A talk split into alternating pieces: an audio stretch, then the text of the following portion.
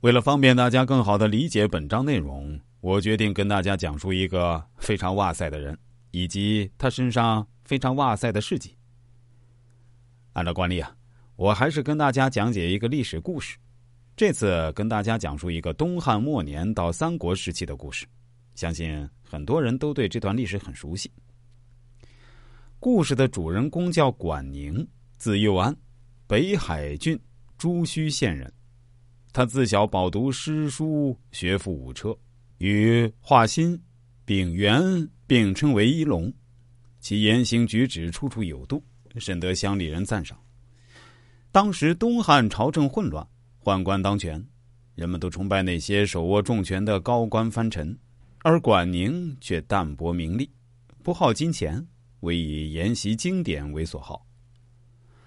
管宁小时父亲去世了，他家里很贫穷，无法安葬父亲。乡邻于是纷纷捐钱出物供他治丧。人们捐的钱物很多，可管宁只收取了安葬父亲的费用，其余都一一恭敬的退了回去。很多浪子无赖都叹息自己怎么没有这样的好运，暗骂管宁是个傻子。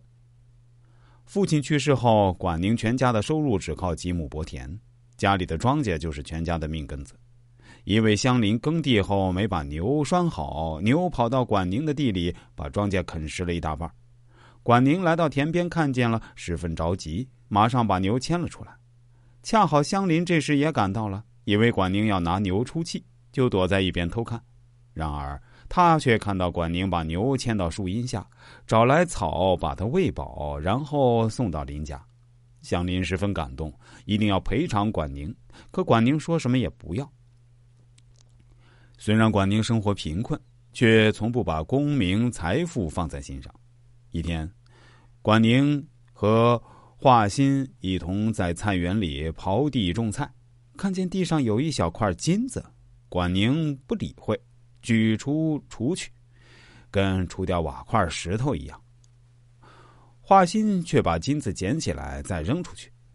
还有一次，两人同坐在一张席子上读书，有达官贵人坐车从门口经过，管宁照旧读书，华歆却放下书本跑出去看。管宁呢，就割开席子分开座位，说道：“你不是我的朋友。”为了争夺天下。诸侯们纷纷招纳贤才，那些才智之士也凭借自己的学识四处奔走，以求在乱世中建功立业，博取功名。可管宁却对出世毫不在意。他听说辽东太守公孙度在海外推行政令，就与丙元及平原人王烈等到辽东。